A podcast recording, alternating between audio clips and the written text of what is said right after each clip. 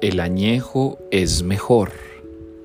Es una frase del Evangelio que nos está indicando que muchas veces pudiéramos quedar anclados a nuestros pasados.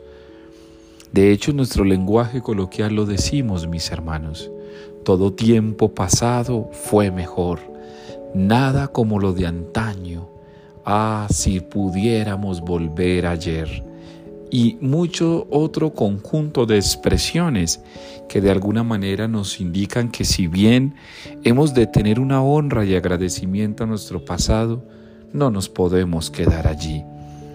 Hoy el Señor nos ha dicho que a vino nuevo, odres nuevos, pero pudiéramos caer en la tentación de quedarnos en lo que ya pasó.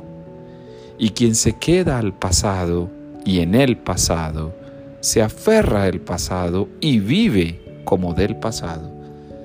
Hermanos, hay que estar abiertos a la novedad de Dios, estar abiertos a la apertura de lo bueno y nuevo que trae Jesús. El Evangelio es un llamado permanente a vivir desde lo nuevo que trae Dios.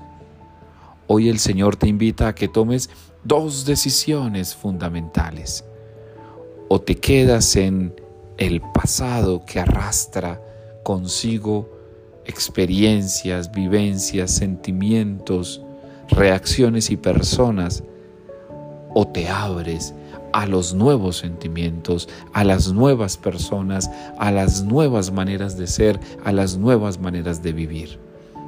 Yo te invito para que transformes procesualmente tu modo de pensar no es que el añejo sea mejor, es que a vino nuevo, odres nuevos.